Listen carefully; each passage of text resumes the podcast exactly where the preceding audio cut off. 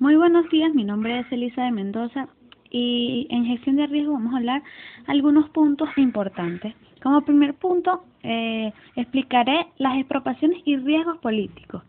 Esta se dice que es invertir en un país extranjero implica riesgos políticos, como todo. Un gobierno que recién asume el poder podría fácilmente no respetar los convenios de un gobierno previo en cuanto a permitir la convertibilidad de la moneda o el gobierno extranjero podría imponer impuestos indiscriminados. En el peor de los casos, el gobierno podría expropiar las propiedades de la compañía para su propio uso, en este caso usando los empleados, la nacionalidad de las industrias y todo que contenga con ellos. Es lo que vemos hoy en día en Venezuela, ¿no?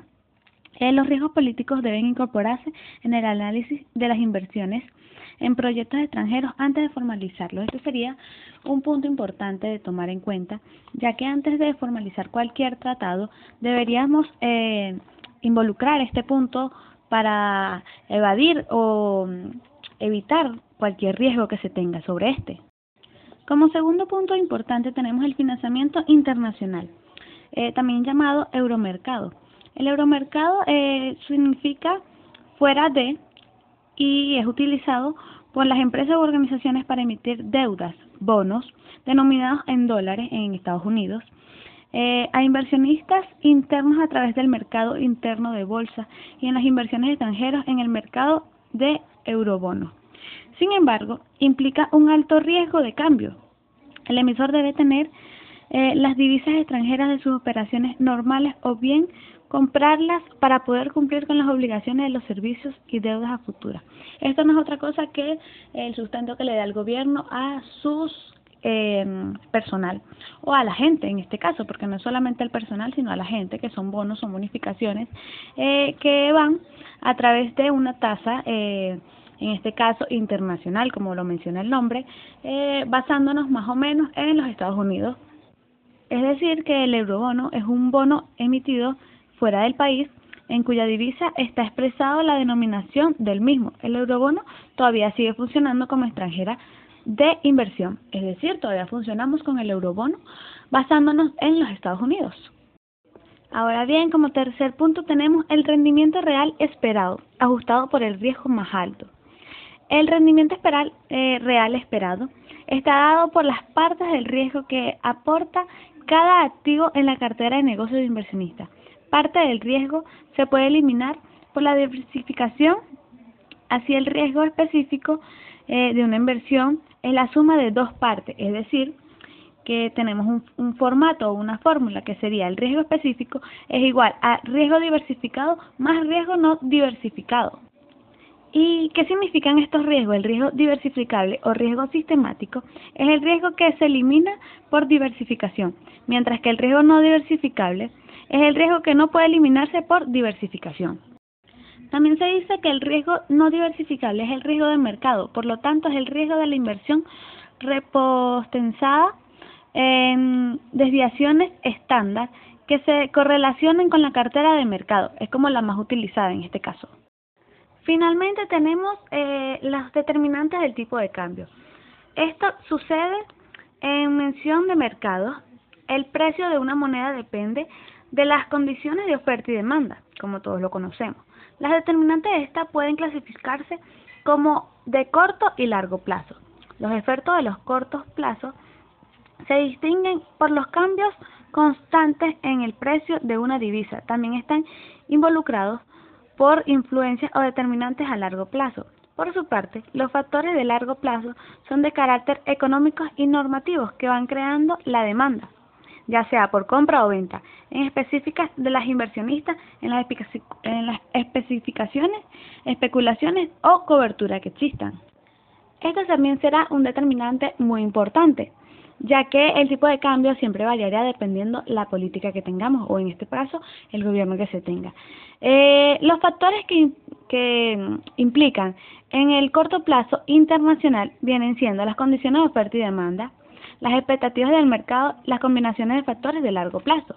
Mientras que en el largo plazo, que es en lo interno, eh, los factores que se involucran vienen siendo la tasa de interés, la balanza de cuenta corriente, tasa de inflación, los planes y la política del gobierno, los reservados, los internacionales y la divisa que se haya de este. Eh, estos también se clasifican dependiendo eh, su especificación. En este caso tenemos tres clasificaciones, que es las temáticas, las fundamentales y los técnicos. Estos pueden variar eh, dependiendo ya sea internacional o internamente. Finalmente, me gustaría finalizar este podcast con eh, algunos tips que, que saqué con información relevante con eh, especialistas en este en el caso en la materia. Eh, en el riesgo de políticos y las oportunidades de mercado podemos decir que es la evolución de la demanda, que son aspectos macroeconómicos en la política. Esto va a siempre depender del gobierno que se tenga. Es un desequilibrio económico que aumenta eh, rara vez, eh, mayormente hablando de Venezuela, estos aumentos eh, vienen dados por el petróleo, que es muy delicado. También hay que prestarle atención mucho a la política externa, ya que nos ayuda a basarnos, como mencioné varias veces, eh, basarnos en la política externa tiene sus pros y sus contras. Sus pros porque obviamente tienen una política mejor a la de nosotros, en este caso hablando de los Estados Unidos. Eh, en contra puede ser porque nosotros no tenemos la misma economía que Estados Unidos, pero sí es prestarle atención, no es guiarnos de ellos, sino prestarle atención. Eh, como ejemplo, como mencioné, siempre tenemos a los Estados Unidos. Por otro lado, la volatilidad de los riesgos políticos en el mundo nos pueden dar un golpe eh, ya sea por las guerras o peleas económicas entre países, esto afecta siempre a, a la población. Los aumentos de araceles golpean la economía. Esto siempre eh, produce riesgos. La volatilidad va en aumento en el mundo. Esto es importante que se sepa, ya que no es solamente en Venezuela, no es solamente en Estados Unidos, sino en el mundo que hay volatilidad. Es decir, siempre hay aumentos y hay desvariaciones eh, en, en la tasa de interés o en la tasa de cambio, o en este caso en la misma moneda. Finalmente, uno de los especialistas a los que acudimos fue Juan Diego Gómez, que fue el que nos explicó qué es riesgo país y cuáles son sus efectos. Eh, como definición de esta viene diciendo que este tanto tiene que pagar eh, un país con fuertes bonos, es decir, cuánto se tiene que pagar para, para un bono a una persona. Este afecta a, las, a los ciudadanos cuando el gobierno se centra más en los intereses en los bonos que en los mismos ciudadanos. Las cifras no van a cuadrar, los aumentos en la tasa de interés, la economía no es nada bueno. Eh, comparar lo que es un país puede eh, custodiar. Con lo que pagó los Estados Unidos no es bueno, pero como mencioné hay que tomar muy en cuenta esto. Las comparaciones nunca serán buenas, pero sí para aprender de ellos. Eh, como esto tiene devaluación la moneda como consecuencia principal, también tiene mayores riesgos en la economía y en sus conjuntos. Eh, espero hayamos entendido. Esto fue todo por hoy.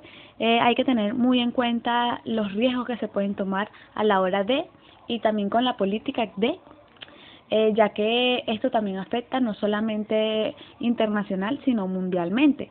Como notamos, todos pasamos por estos factores. Eh, espero hayan entendido. Muchísimas gracias.